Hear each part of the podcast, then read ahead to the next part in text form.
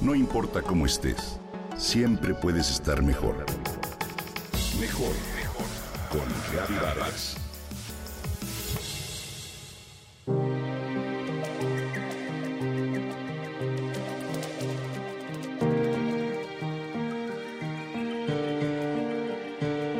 ¿Por qué separar la basura?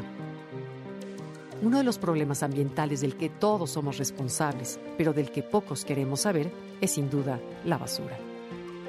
Cada uno de nosotros la genera en mayor o menor medida. Sin embargo, muchos prefieren ignorar el asunto y pensar que si la alejan de sus espacios, la molestia desaparecerá y otros se harán cargo de ella.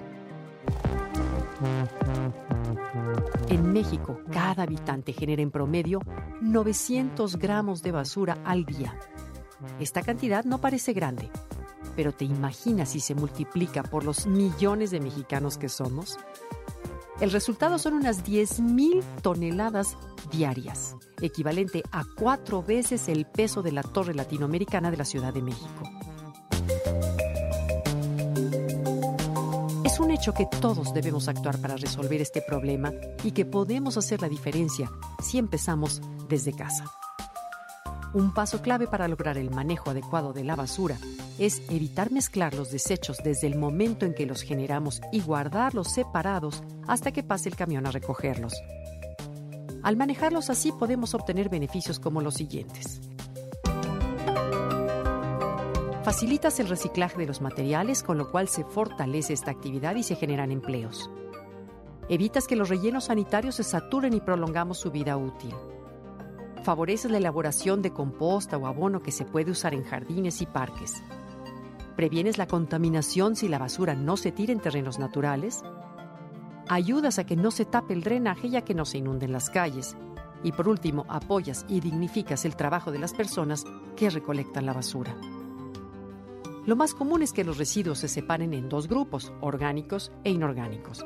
Sin embargo, se obtienen mejores resultados si los separamos en los siguientes grupos. Primero residuos orgánicos, es decir, la cáscara de las frutas, las verduras, los residuos del jardín, etc. Es conveniente colocarlos en bolsas de plástico para evitar escurrimientos y malos olores. Enseguida, todo lo que es papel y periódico. Esos deben estar limpios y secos sin etiquetas, clips o plásticos adheridos. Si te es posible, apílalos y amárralos. Después el cartón. Este incluye los residuos de cajas de color café y gris. También debe estar seco y limpio, de preferencia amarrado. El aluminio. El aluminio corresponde a las latas que fácilmente se pueden aplastar con la mano, como las de los refrescos. No les quites el anillito con que se destapan y apachúrralas para que ocupen menos espacio. Asimismo, por ejemplo, otros metales son las latas de alimentos que no se pueden aplastar tan fácilmente, hay que enjuagarlas y procurar apachurrarlas. Después los envases de PET. Estos los distingues porque traen un número 2 como código de identificación.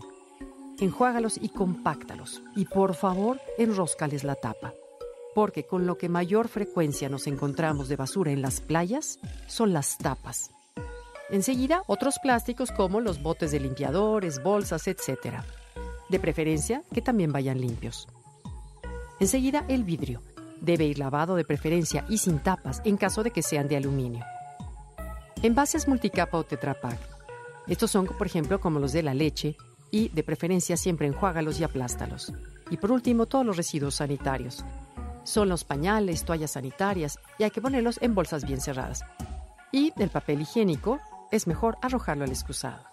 Si en verdad quieres ayudar, Escribe en los contenedores el tipo de residuos que guardan para facilitar el trabajo a los del camión de la basura.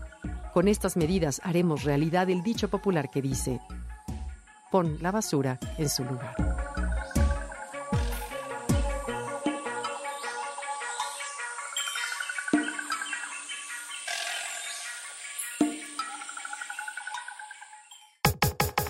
Comenta y comparte a través de Twitter. No importa cómo estés siempre puedes estar mejor. Mejor, mejor, mejor. Con Gaby Vargas.